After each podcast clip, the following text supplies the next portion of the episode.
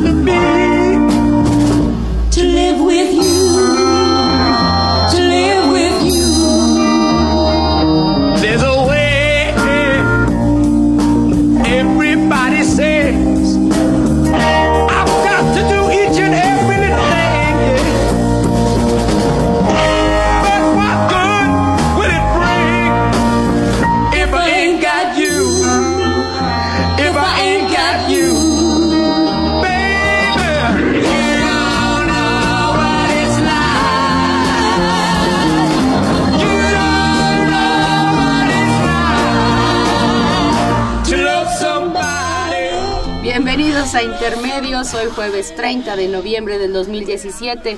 Los saludamos Tania Rodríguez. Y Juan Manuel Valero, muy contento de estar aquí en Radio UNAM.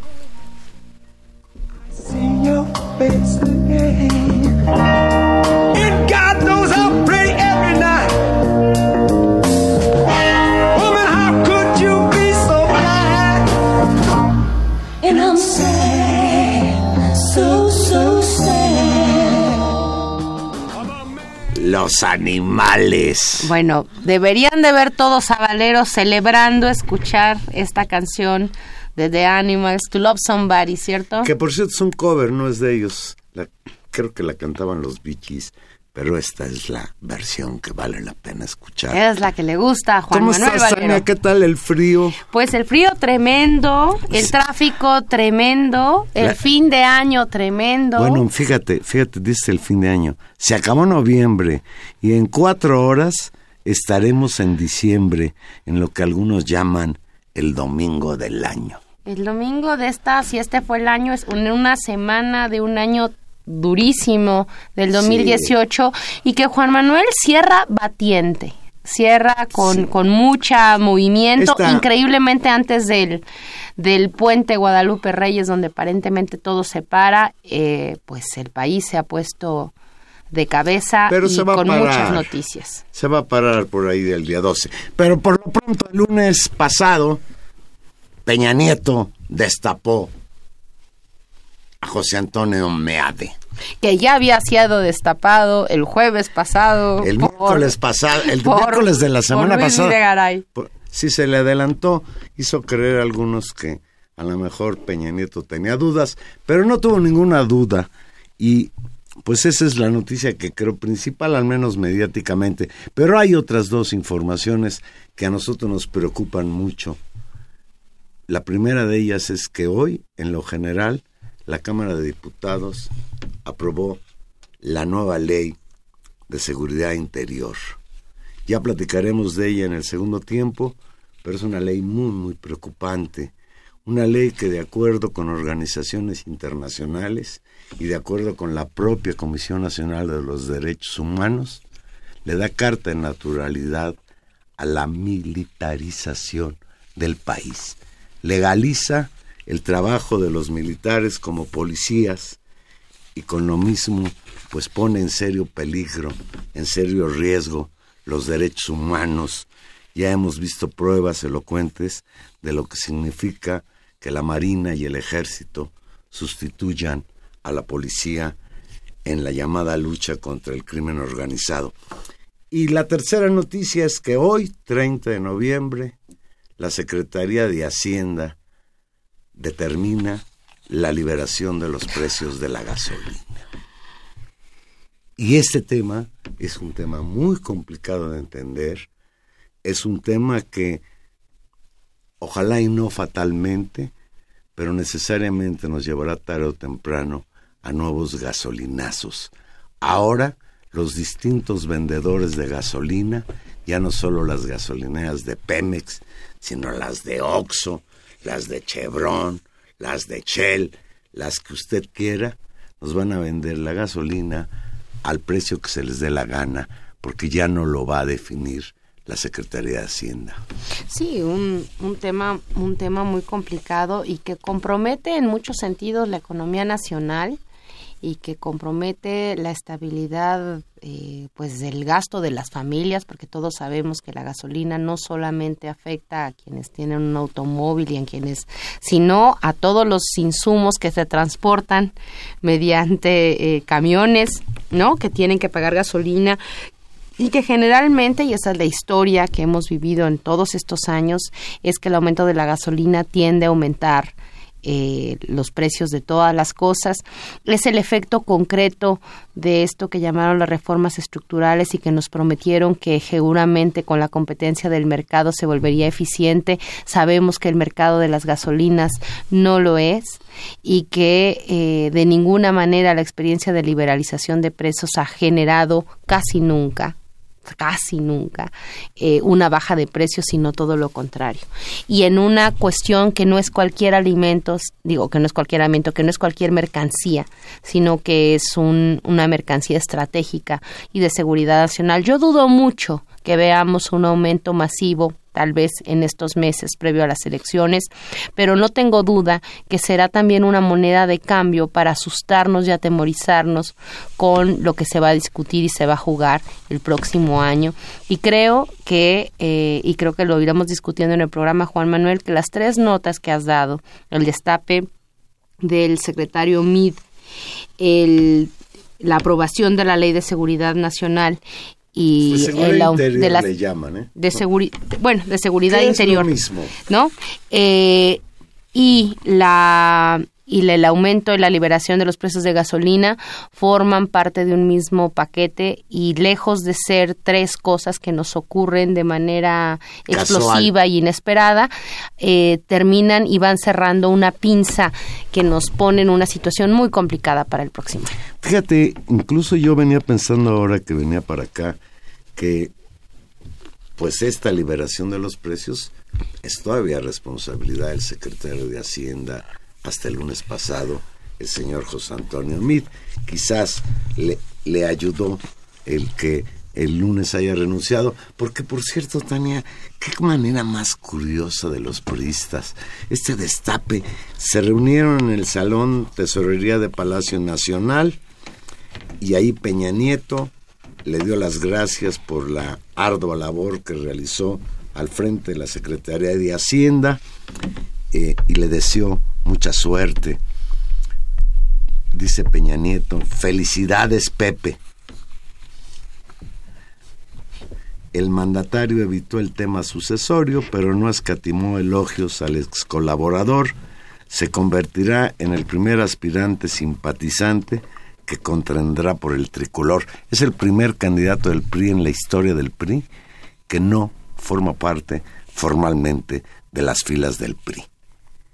Sin embargo, pues al otro día el candidato, yo digo virtual y tú te enojas porque dices que no hay otro, este, y en eso tienes razón, pero todavía es virtual porque todavía ni siquiera se registra como candidato el, destapado.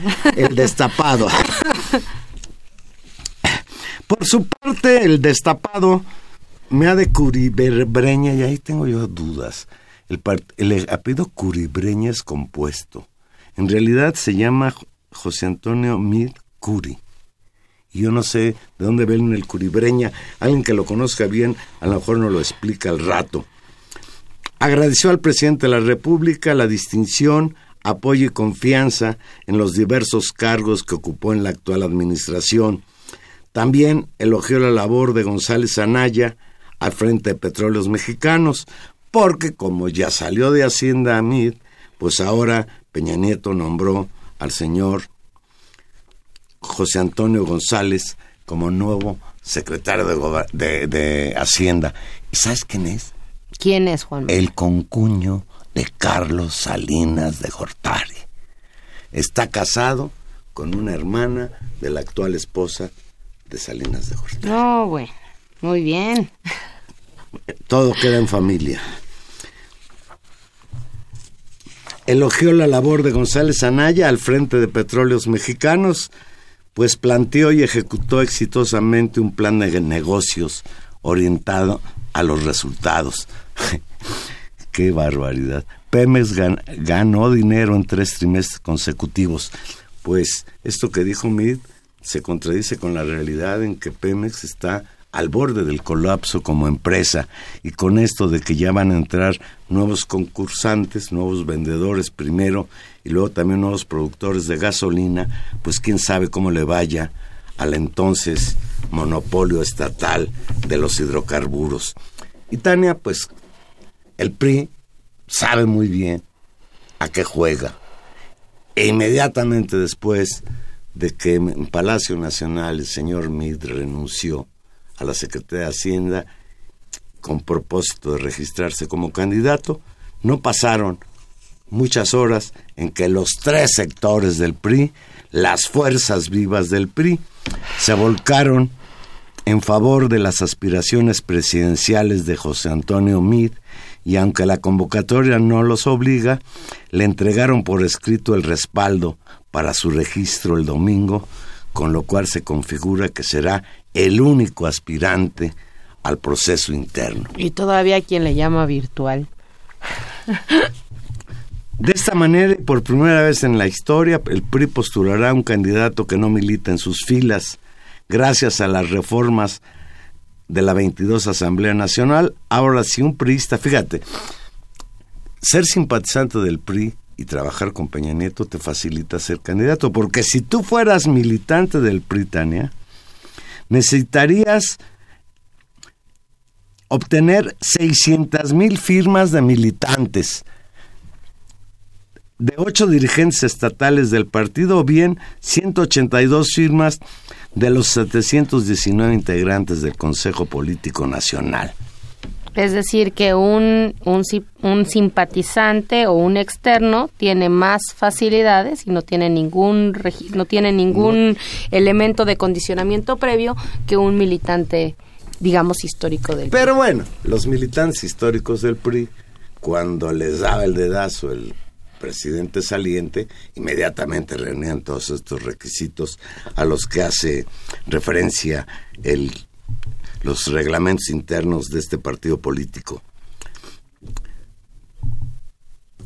Y bueno, en este recorrido que hizo por las sedes de los sectores, Juan Manuel, eh, recordemos, por si alguien todavía eh, ya se le había olvidado la existencia de los sectores priistas, recordemos ese, ese oscuro lugar, tan, tan, terrible memoria. El sector obrero, el sector campesino y el sector popular. Que es las, la, la, la Confederación de Trabajadores, ¿no? Y es eh, muy impresionante la, la, movilización. Ahora yo te diría, ahí hay un promedio de edad este, amplio en términos de los sectores, un repertorio ritual de, de cargada, de besamanos, eh, que hace mucho tiempo no veíamos. Lo vimos con Peña Nieto, pero tal vez pensábamos que con Peña Nieto, o mucho así lo quisieron vender, se movilizaba finalmente un PRI histórico, un, un un cachorro del grupo Atlacomulco. Y lo que llama la atención aquí es que pese al enorme descrédito frente al, a los malos índices, frente a todo ello, vuelvan a movilizar lo que saben hacer lo que saben hacer bien y lo que me imagino que en su en su propia narrativa constituye pues el cemento que los une esta especie de pacto en el que se aceptan las decisiones del poder con el único fin de mantenerse en el poder. Y fíjate que más preocupante aún que la cargada de las fuerzas vivas periodistas de los tres sectores fue la cargada mediática. El bombardeo, Radio Fórmula transmitiendo en cadera nacional, en cadera nacional, el momento preciso en el que este señor renunciaba a Hacienda para hacerse el candidato del PRI, eh, toda la parafernalia que siguió, los periódicos, las televisoras, todos volcados a presentarnos al señor José Antonio Meade como la quinta maravilla del mundo. Y pues ahí están las cuestiones. Ya el PRI tiene candidato, ya el Movimiento de Regeneración Nacional tiene candidato, solo está por definirse el candidato del llamado Frente Ciudadano, en donde todo hace parecer que quien se quedará con la candidatura será el señor mm, Anaya. Anaya, que pues parece ser que no quiere soltar esa posibilidad. Ya obligó a Margarita Zavala a renunciar al PAN porque no veía posibilidades ahí. Vamos a ver qué sucede, pero por lo pronto, pues así, a la manera priista, a la usanza priista de 80 años, ya tienen candidato el señor José Antonio Mid, con dos salvedades. La primera es que es la primera vez que es un candidato externo y la segunda que no necesariamente el candidato del PRI se convierte en el presidente de la República, porque en, en las épocas anteriores al año 2000, pues el candidato del PRI, en el momento que no era el candidato del PRI, ya era el presidente de la República. Y así lo están tratando los medios a este santo señor. Sí, es, es, es muy impresionante. Yo pondría en el, pondría en el centro un este este dato que no es menor. Es decir, estamos ante la restauración inmediata del mecanismo de asignación priista con sus formas, con sus procedimientos de actuación o hay algunas novedades? Yo creo que esa es una pregunta muy seria de análisis, es decir, hasta qué punto simplemente estamos viendo la repetición. Yo creo que sí, en, en algunas partes del formato lo vimos y es esta situación lamentable de la cargada, que, que también te diré, hay, hay un poco como de farsa, hay un poco, vamos a ver cómo es el acto del domingo es una farsa. Bueno, pero pero pero eso no es menor, porque en algún momento de la historia la movilización de esta idea de las fuerzas vivas, de la representación de estos grupos estaba ahí. Creo que ahora y eso es lo que habría que observar es hasta qué punto también hay una novedad. Y el hecho que este señor Mid sea eh, externo, ¿qué significa? ¿Y externo a quién? Es decir, es externo al PRI y a una tradición política de formación eh, en el ámbito, digamos, de la vida partidaria, de ir subiendo escalones en el ámbito del servicio público, en términos de, digamos, la votación, de ir eso es así y eso ya lo habíamos visto, lo habíamos visto con Cedillo, por ejemplo, Cedillo no había sido un hombre del partido y había tomado una distancia muy fuerte en ese primer momento. ¿A quién, si a ellos es distante, a quién no es distante? Y cuando estoy preguntando, estoy diciendo realmente de qué partido es a quién representa y a quién juega. Y creo que ahí sí hay un elemento que es muy transparente en este, en este escenario y que es el representante de un sector, de un bloque grande de poder, que es transversal a los partidos políticos, que es transversal a la sociedad mexicana en términos de los empresarios, de los grupos de interés, de los medios de comunicación, de agentes muy locales en cada partido, en el PRI y en el PAN, del cual es el representante de ese partido el señor Mid. Tenemos en la línea telefónica Álvaro Delgado. Buenas noches, Álvaro. ¿Qué tal? Muy buenas noches. Buenas noches al auditorio otra vez. Con todo gusto, estoy a sus órdenes. Pues estamos aquí, Tania y yo, platicando con el destape. Y yo tengo mis dudas. Tania, también. ¿Quién es José Antonio Mid? Eh, Álvaro lo conocimos como funcionario del gobierno de Peña Nieto y parecía panista, ahora fue funcionario en el gobierno de, de Peña Nieto, de Calderón fue primero y luego de Peña Nieto y parecía priista, pero él se define como candidato, bueno, no independiente, sino no militante del PRI. ¿Quién es este señor? Es en buena medida la encarnación de lo que se denomina PRIAN, es decir, el ensamble eh, entre de y panistas que, sin embargo, creo yo, está por encima de los partidos. Es también el, la encarnación de la tecnocracia que pues eh, ha dominado a este país hace ya más de un cuarto de siglo es la tecnocracia que ha implementado el modelo neoliberal que pues tiene ya más de un cuarto de siglo y que en buena medida explica la situación de México con su mediocre tasa de crecimiento, sus altísimos niveles de desempleo e informalidad y sobre todo su enorme eh, eh, caudal de corrupción y de impunidad.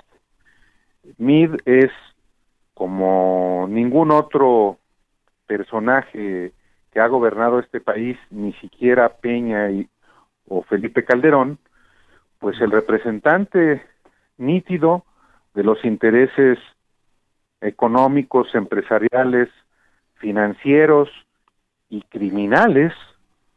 Digo esto porque si hay eh, un sector en el que lavan dinero los grupos criminales, pues es el financiero.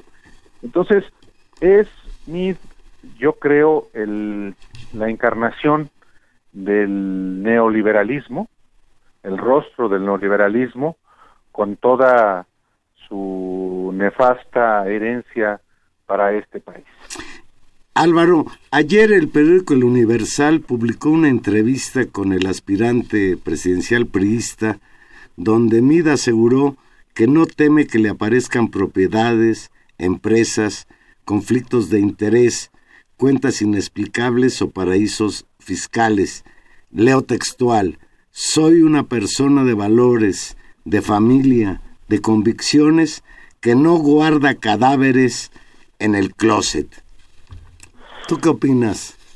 Bueno, eh, para empezar, Mid eh, es un hombre asociado a la opacidad, es un personaje que ha echado candado a simplemente a su patrimonio. Eh, todo servidor público en el gobierno federal está obligado a presentar cada año su declaración patrimonial eh, ante la Secretaría de la Función Pública. Y también existe la opción de que puedan hacer públicos sus declaraciones de bienes. Eh, en el caso de el gobierno de Enrique Peña Nieto, a excepción del secretario de Agricultura, todos los secretarios de Estado actúan de la misma manera que actúa MIT. No eh, dejan ver cuál es realmente el patrimonio que tienen.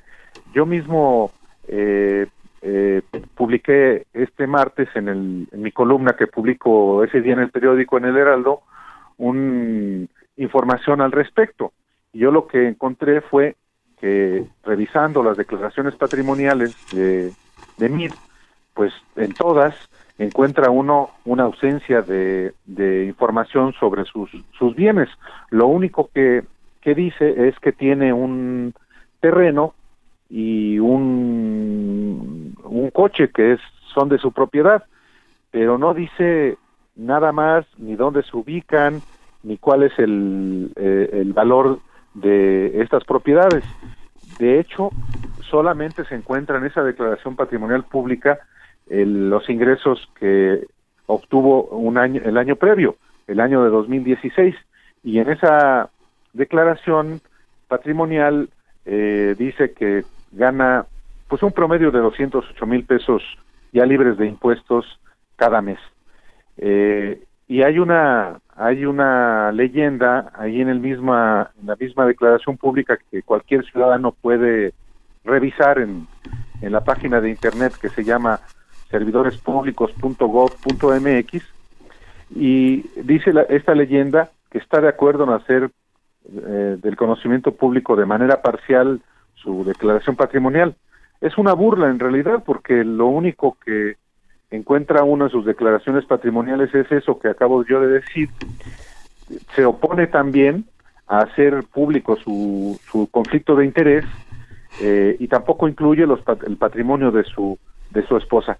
Es la absoluta opacidad, es el ocultamiento, lo que es característico pues de políticos particularmente del PRI.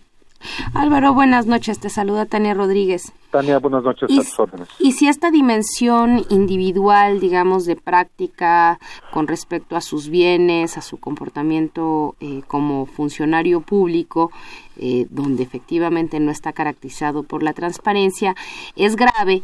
Es eh, aún más complicado la evaluación que podemos hacer con respecto a MID, el funcionario responsable de la vigilancia de un montón de asuntos, de decisiones políticas de alto impacto para el país, que también corresponden o continúan estando en la sospecha pública, no solamente, digamos, de los conflictos de interés posibles en términos de negocios que eso supone, sino incluso abiertamente de eh, defraudación a, a, las arcas públicas. Y estoy pensando en el caso de Oderbrecht, estoy pensando en la estafa maestra, estoy pensando en la vigilancia a la deuda y el endeudamiento de estados como Coahuila, como Veracruz.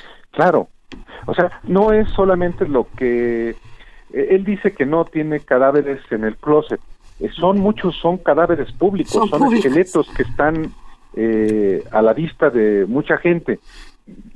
Mira, si uno revisa cuál ha sido la trayectoria de, de José Antonio Meade, yo lo decía en mi columna, eh, él en los más recientes 20 años no ha dejado de cobrar una sola quincena. Y solamente desde que él fue director de la CONSAR, del Sistema de Ahorro para el Retiro, con Ernesto Cedillo, en 1997. Desde ese agosto de 1997, José Antonio Mid ha eh, transitado por cuatro sexenios, el de Cedillo, el de Fox, el de Felipe Calderón y el de Peña, sin dejar de cobrar una sola quincena. Pero eso, digamos, es anecdótico. Lo relevante es qué cargos ha ocupado y que revelan precisamente cuáles son los intereses que representa y cuáles son los el, trabajo sucio que le ha tocado hacer. Para empezar, él eh, es eh, también eh, la personificación del saqueo a México a través del FOAPROA. Mm. El FOAPROA que fue aprobado en 12 de diciembre de de 1998 se va a cumplir se va a cumplir 19 años de este de la convalidación de las deudas privadas a deuda pública. El, el que lo el, el, el artífice de este esquema que se convirtió en el IPAF fue su papá Dionisio Mid que fue secretario de la Comisión de Hacienda de la Cámara de Diputados y en esa comisión se veo el IPAP del que su hijo, el hijo del creador, José Antonio Mid, fue eh, secretario eh, técnico. Eh, y él, Mid, fue, digamos, es el que conoce las entrañas de toda la estafa que hicieron empresarios banqueros y que quedó absolutamente en la impunidad. De ahí de ser secretario ejecutivo eh, del IPAD, MID eh, asciende a la Secretaría de, Hacienda con, en el gobierno de Vicente Fox y llega a su cumbre naturalmente en el sexenio de Felipe Calderón y luego naturalmente en el de Peña. En el de Peña sencillamente es el responsable, bueno, desde el, desde el sexenio de, de Felipe Calderón, como secretario de Hacienda de no hacer absolutamente nada, de convalidar inclusive el endeudamiento de muchos de los gobernadores priistas para financiar la campaña de Enrique Peña Nieto. No es solamente que le haya dicho públicamente que votó por Peña, no, lo grave es cómo desde la Secretaría de Hacienda no hizo nada para evitar el desvío de abundantísimos recursos públicos a la campaña de Enrique Peña Nieto y también a los bolsillos de los gobernadores, varios de los cuales hoy están perseguidos o en la cárcel. siguiéndole el hilo a lo que tú has venido analizando a través de los años, a tu libro sobre el pacto de impunidad, podríamos considerar a José Antonio Mid como una pieza clave de ese pacto de impunidad entre el gobierno de Felipe Calderón y el de Peña Nieto? Y sin duda. Eh, Mid es el rostro amable de la putrefacción política, eh, es el individuo que con buenas maneras encubre eh, despojos, saqueos al patrimonio nacional. El caso del FOAPRO es uno, pero el caso más reciente es eh, el de los gobernadores que él, desde la posición de, de la Secretaría de Hacienda que tuvo con Calderón y luego con Enrique Peña Nieto, convalidó.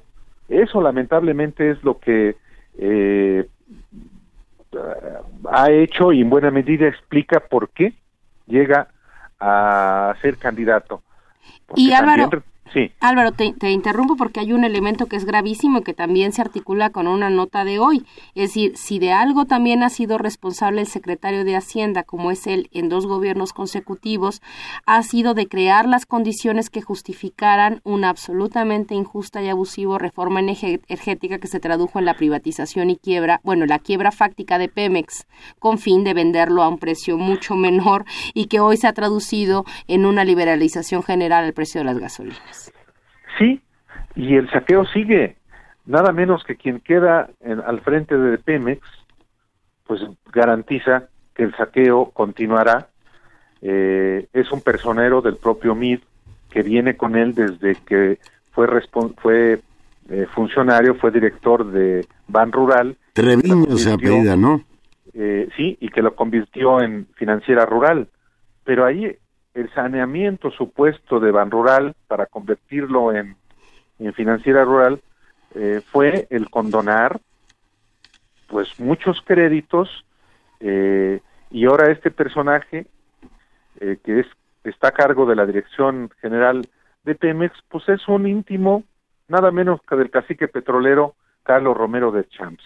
Es una mafia y no es porque yo repita lo que López Obrador dice, no, pero cualquiera que vea el comportamiento de estos personajes eh, pues no puede concluir más Dile, si, no, si no es adjetivo, es descripción. Porque, bueno, podríamos decir que más bien es una bonita familia mafiosa. Me llama la atención y quiero preguntarte cómo es posible que, hay, que hagan estas cosas, de que el sustituto del señor Meade es el señor José Antonio González, el concuño de, Carlos Salinas de Gortari. Quizás el régimen priista más corrupto, a excepción de este. Mira, eh, porque hay una lógica de mafia. Eh, el, concuño de, de Carlos Salinas, eh, el nuevo secretario de Hacienda, también ascendió a la cumbre en el sexenio de Felipe Calderón. Eh, y el padre de este sector, de este grupo tecnocrático, que sobre todo en el sexenio de Calderón y luego ahora en el de, Peña, eh, ocupó las y sigue ocupando altas posiciones eh, políticas y administrativas del país, pues el padre es de todos ellos es Agustín Carstens. Eh, Carstens, al llegar a la Secretaría de, Hacienda con eh, Felipe Calderón y luego al Banco de México, se trajo todo ese grupo que viene del ITAM, eh, que es de la misma generación de Luis Videgaray, de Ernesto Cordero, eh, que son más bien priistas. el hecho de que MID sea, se diga eh, no afiliado, no lo hace que tenga afinidad priista. En el ITAM, en esa generación de Luis Videgaray, de MID, de Ernesto Cordero, eran grupos más bien identificados con el PRI. Ahí el PAN no pintaba hasta después.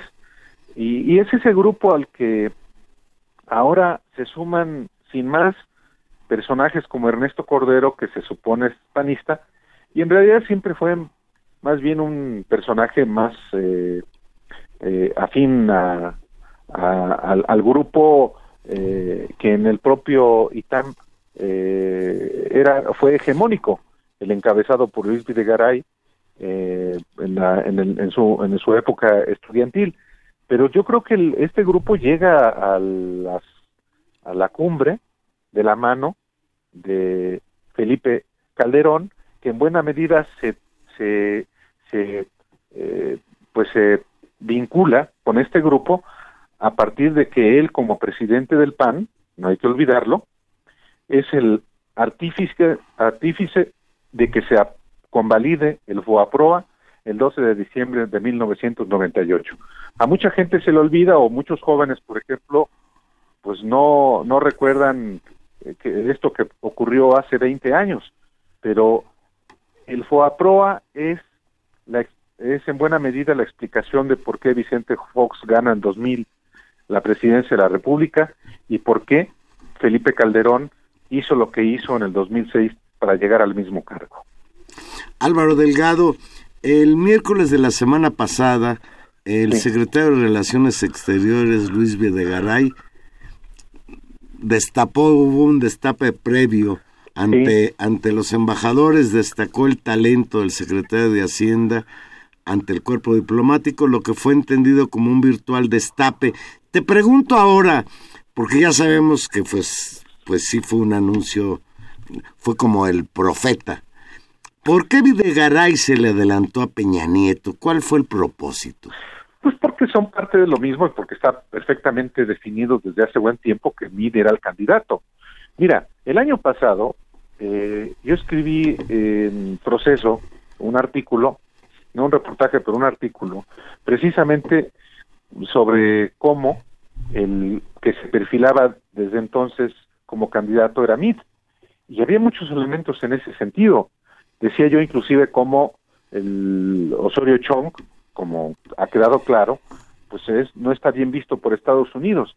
Y yo apenas hace en, en, en octubre publiqué otro artículo también en proceso eh, señalando cómo el mismo día que en Campeche una mesa de la Asamblea Nacional del PAN, del PRI, perdón, le quitaba los candados que impedían a Mid ser el candidato presidencial, ese mismo día, Mid en la Ciudad de México comió con la embajadora de Estados Unidos en México, eh, Roberta Jacobson. Y ese es otro elemento que no hay que perder de vista. Eh, Trump, detrás de la candidatura de Mid. Pues es el Mid es el candidato de Trump, o como yo digo hoy en un artículo que publico también en proceso, eh, Mid es el candidato al servicio de Trump. ¿Cuándo han escuchado ustedes, o el auditorio, una sola palabra en defensa de los intereses de México y de los mexicanos en Estados Unidos ante las agresiones de Trump? Nada. No solamente eso, en el no solamente eso, sino que por ejemplo, la embajadora Jacobson, además del dato que acabo de mencionar, cuando ella llega a México, después de entregar sus cartas credenciales en la Secretaría de Relaciones Exteriores, al primer funcionario que visita, no es a Peña, es a Mit cuando era secretario de, Desarrollo Social. ¿Qué hace la secretaria, la embajadora, yendo a visitar al secretario de Desarrollo Social? Un, un cuadro, eh, eh, digamos, por lo que nos cuentas, un cuadro de altísimo nivel, un tecnócrata destacado en defender los grandes intereses de pues de grandes empresas, de grandes empresas situadas con intereses en el con cercanos al gobierno norteamericano y un escenario pues muy complicado porque esto se va pareciendo más a una plutocracia que una democracia, Álvaro. No, es que ya lo es. Este, desde hace buen tiempo y, el riesgo es que eh, vayamos a, ir por el mismo camino. Yo creo que el, el, propio MIT hoy lo planteaba.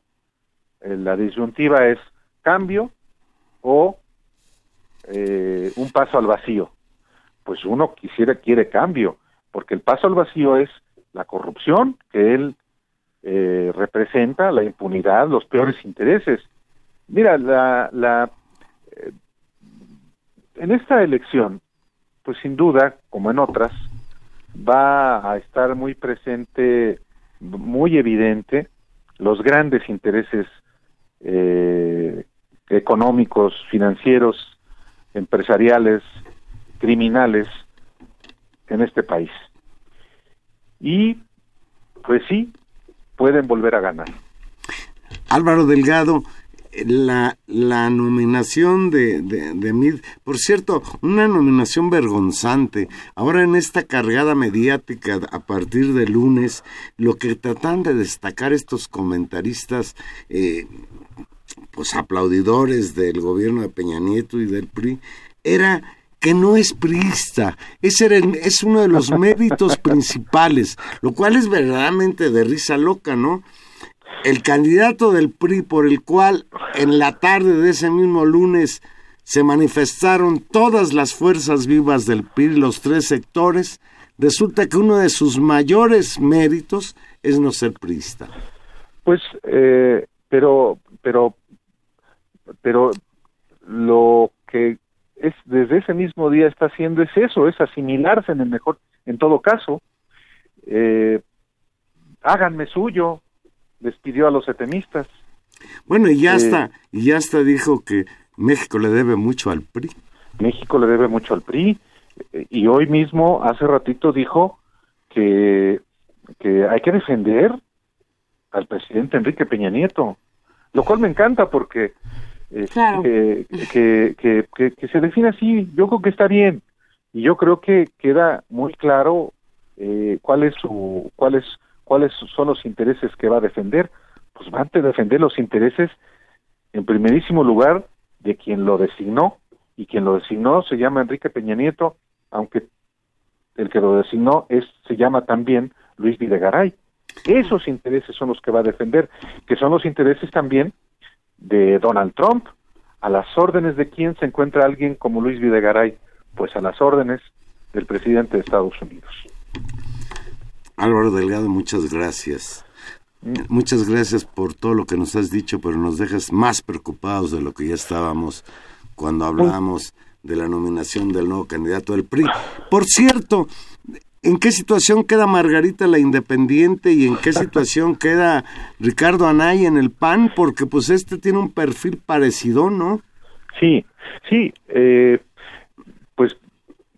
la estrategia del gobierno y del PRI ha sido primero dejar a un lado a, Naya, pues que no haya frente, que creo que sí lo va a ver, yo creo que sí lo va a ver, eh, pero eh, va a haber eh, con esta estrategia de aplastamiento y de, de adulación mediática, como lo que hemos visto desde el lunes, pues quieren dar la impresión de que ya está prácticamente MIT en el Palacio Nacional. Eso es una falsedad. Primero tiene que falta que se defina el candidato del frente, que yo creo que va a ser eh, Ricardo Anaya, eh, y Margarita, eh, por su parte, va a tratar de que efectivamente sea candidata independiente se ve complicado, pero yo creo que lo puede hacer porque forma parte del propio esquema desde el gobierno y Margarita eventualmente se puede convertir con el 7, 8 por ciento de, de votos en su momento, si es que llega a ser candidata presidencial, en el factor, en un factor de desenlace de la elección. Y no tengo la menor duda de que se inclinaría por Mir como todos los testaferros de Felipe Calderón están hoy con él. Sí, la creo que la que queda en una posición más complicada es ella y queda como un actor sacrificable, ¿no? En la, en la gran negociación de su grupo y en la gran negociación del, del verdadero partido del poder que traspasa el PRI y el PAN. Sí, sí, sí, y ese eh, son los, los grandes intereses, pero aquí una, una, una, un elemento muy importante que no hay que perder de vista es ese gran partido político que se llama Instituto Tecnológico Autónomo de México. el TAM. Oye, oye. Cuyo primer rector, por cierto, fue el tío abuelo de Meade. Ya. No, sí, es, es un grupo político muy compacto. Nada más una cosita, eh, Álvaro, los tiempos del frente, porque lo han dado por, se han dedicado durante todos estos días así a lavar a Mid, a dar por muerto el frente. Los tiempos son ya el 16 de diciembre. ¿Cuándo son sus fechas límites de registro? No, la ley establece que eh, a más tardar el 14, de diciembre se deben eh, solicitar el registro de, de las coaliciones. Entonces, el, el PRI con el Verde, eh, Morena con el PT y eventualmente aliado con el, el PES y el PAN con el PRD y, Movimiento Ciudadano, pues tienen que registrarse.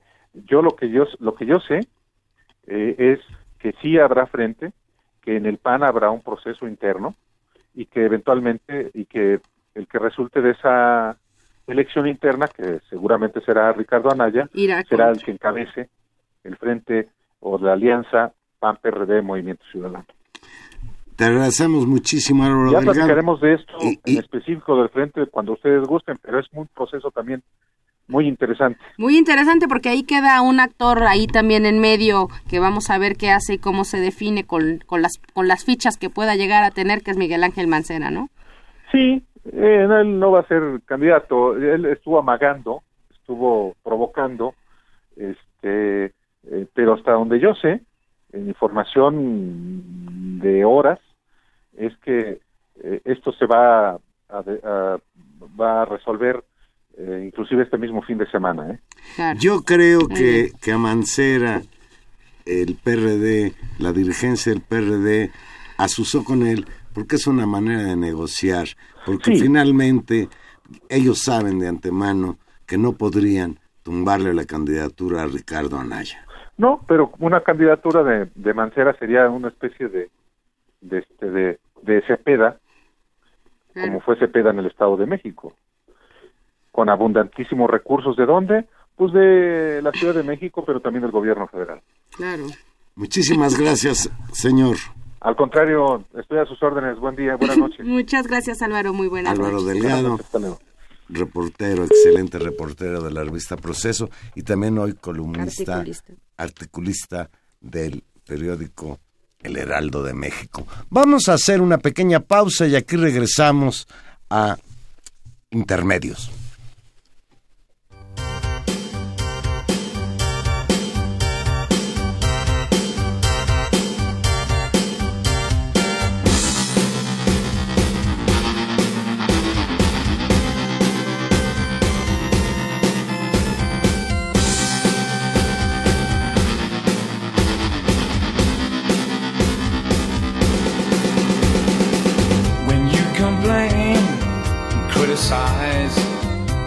I'm nothing in your eyes. Makes me feel like giving up. Cause my best just ain't good enough. Girl, I want to provide for you. Do all the things that you want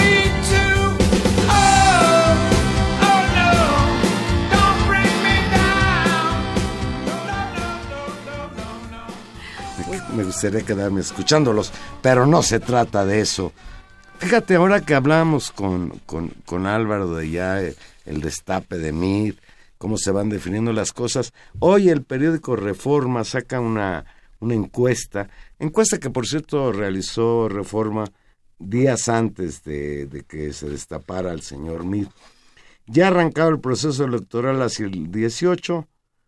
Andrés Manuel López Obrador se posiciona como el puntero de la contienda con 31% de los votos. El segundo lugar lo ocupa Ricardo Anaya con el 19% y en tercer lugar con 17% el señor José Antonio Mid. Desde luego van a cambiar las cosas, pero sí es importante pues este corte en la película de cómo van las preferencias electorales. Y desde luego, bueno, pues nosotros sabemos también que en cuanto a las encuestas hay empresas que tienen más credibilidad que otras y hasta ahora desde las elecciones pasadas pues Reforma ha demostrado pues que mayor objetividad que otras encuestas. Reforma le atinó a que la elección del 2012 iba a ser como fue, que no iba a ganar Peña Nieto tan fácil como decían las otras encuestas. Hoy, de acuerdo con los que participaron en esta encuesta, fue una encuesta que se realizó a 1.200 adultos 12, 12 puntos eh, Andrés Manuel López Obrador por encima de eso y, y, me parece que también es un dato para pensar justamente eh, la organización de este bloque de poder. Yo decía que en buena medida es justo por eso que, que un cuadro digamos, de primera línea del grupo en el poder es el que está ahí y también en ese sentido creo que también se avanzan eh, líneas y se establecen las reglas del tablero aprobando hoy la ley de seguridad interior. Me cuesta mucho trabajo desvincular de la escena política nacional y me cuesta mucho trabajo desvincular de lo que viene el próximo año la aprobación fast track e impulsada por el PRI, por el PBM, por Nueva Alianza y por Encuentro Social eh, de eh, el voto de, eh, de eso y también debo decir incluso de un sector del PAN. ¿no? El PAN se dividió y hubo otros panistas muy cercanos a Ricardo Anaya, por cierto, que habían dicho que iban a votar en contra de la nueva ley de seguridad y simplemente no se presentaron para no tener que votar a ahí hay un hay un tema eh, tremendo con respecto a eso. Y entremos un poco a ello. El pleno de la Cámara de Diputados aprobó hoy en lo general el dictamen de la Ley de Seguridad Interior eh, ya lo decía, el PRI, apoyado por el PBM, por Nueva Lancia, por Encuentro Social y con unos votos del PAN y con la ausencia de otros panistas, inclinaron a favor de esta iniciativa que va a normar y regularizar, legalizar la eh, participación de las Fuerzas Armadas en labores de seguridad interior. El cúmulo de argumentos en contra de este dictamen o de esta ley que está aprobada en lo general no sirvieron para contravertirlo. Incluso hay que señalar, la Comisión Nacional de Derechos Humanos señaló la gravedad de la aprobación de esta legislación y aún así un, una comisión eh, que tiene justamente la labor de vigilar el cumplimiento del respeto a los derechos humanos, no como una ONG, sino como una parte sustantiva del Estado, el Congreso la ignora y decide eh, normalizar esta situación. Después de dos horas con veinte minutos, dos horas con veinte minutos de debate, donde realmente fueron la participación de la gente que trataba de decir y argumentar por qué no, el presidente de la Cámara, Ramírez Marín, procedió a someterlo a votación. No, el y presidente con de la Junta de Gobernación. Y con 248 votos a favor, se inclinó por aprobarse eso, 115 legisladores votaron en contra y 48 diputados se abstuvieron. Inaudito también las abstenciones, Juan Manuel, en un tema tan delicado como este, porque la abstención siempre es decir no tengo ninguna opinión y no tener opinión sobre la violación a los derechos humanos, no tener opinión con respecto a la regulación de las Fuerzas Armadas y del ejercicio de la violencia en este país, me parece que es dar en realidad un voto a favor.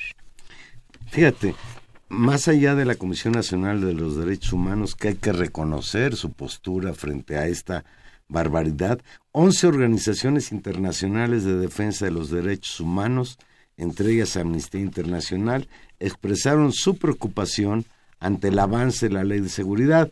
Esta preocupación fue previa a la aprobación de hoy o de las reformas legales que tendrán necesariamente como efecto la militarización de México, con lo que esto representa, Tania quiero leer un párrafo justamente y no es Amnistía Internacional y no es el Centro Agustín Pro, no son unos académicos muy críticos, no, es la Comisión Nacional de Derechos Humanos quien dice lo siguiente, leo textual. La emisión de la Ley de Seguridad Nacional eh, contribuiría a mantener el estado actual de cosas al favorecer el uso discrecional de las Fuerzas Armadas como base de una estrategia para abatir la violencia e inseguridad que se enfrenta dejando de lado la necesidad de emprender acciones coordinadas y efectivas desde los distintos niveles y órdenes de gobierno para fortalecer los recursos y capacidades de las policías civiles, instancias a las que corresponde de manera exclusiva llevar a cabo las tareas de seguridad pública en los términos del artículo 21 constitucional. Yo estoy convencido, Tania, que la nueva ley de seguridad interior no tiene como objetivo frenar al crimen organizado. Su propósito es reprimir la protesta social. Es una es un cierre de pinza tremendo. Nos llama la señora Cárdenas, muchas gracias, de Naucalpan. Dice que para ella mides un dedazo de Salinas. Yo comparto su opinión, señora Cárdenas. Detrás de mí está Salinas. Y, nos informa, y tiene razón, no se ha aprobado por completo. Efectivamente, la aprobación fue en lo general, se está discutiendo en, en capítulo por capítulo, artículo por artículo, y va a pasar hasta el martes y después todavía el Senado de la República tendrá que decir la última palabra. Ojalá y esta esperanza que nos dé la señora Cárdenas se convirtiera en realidad, pero yo lo veo muy difícil. La planadora priista verde va a lograr que los soldados se conviertan en policías y que los derechos humanos en México se hagan polvo y que se normalice, Juan Manuel, desde mi punto de vista, un grave, gravísimo a esta, a esta ya muy débil y maltrecha eh, andamiaje institucional que protegiese algunos derechos democráticos. Me parece que este es un golpe eh, muy duro que sustenta una de las grandes discusiones con respecto a cualquier, cualquier teoría política del Estado va a poner en el centro quién tiene derecho y cómo se ejerce la violencia. De eso es de lo que estamos hablando, del monopolio legítimo de la violencia, de quién tiene derecho, de dónde puede ejercerla. Y esta es la normalización de los militares en las calles. Y es eh, dramático que así esté sucediendo y, junto con los otros elementos de posible polarización, de negociación con el Tratado de Libre Comercio, de fragilidad con respecto a un insumo tan estratégico como es la gasolina, de la política de privatización y de eh, la articulación de poderes fácticos enormes este partido neoliberal más el viejo andamiaje priista no da muy buen augurio al fortalecimiento de la democracia y sí al fortalecimiento de una regresión autoritaria. Pues ya nos vamos, Tania. Lo único bueno que pasó esta semana es que ayer perdió el América.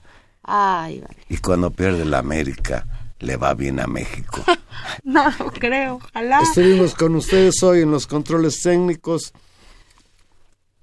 Gerardo Zurrosa en la producción Gilberto Díaz Fernández en los micrófonos. Tania Rodríguez, nos escuchamos el próximo jueves. Aquí vamos a estar en intermedios a las 8 de la noche. Y Juan Manuel Valero, que simplemente les desea que tengan una bonita noche. Abríguense. El invierno está crudo en la Ciudad de México.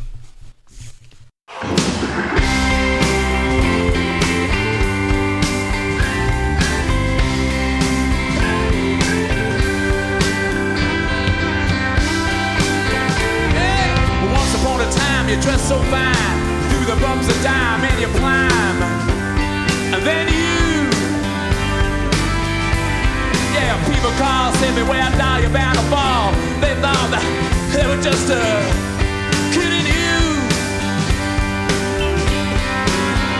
You used to laugh about everybody that was hanging out. And now you don't so proud. Now you don't talk so loud about having this scrounging.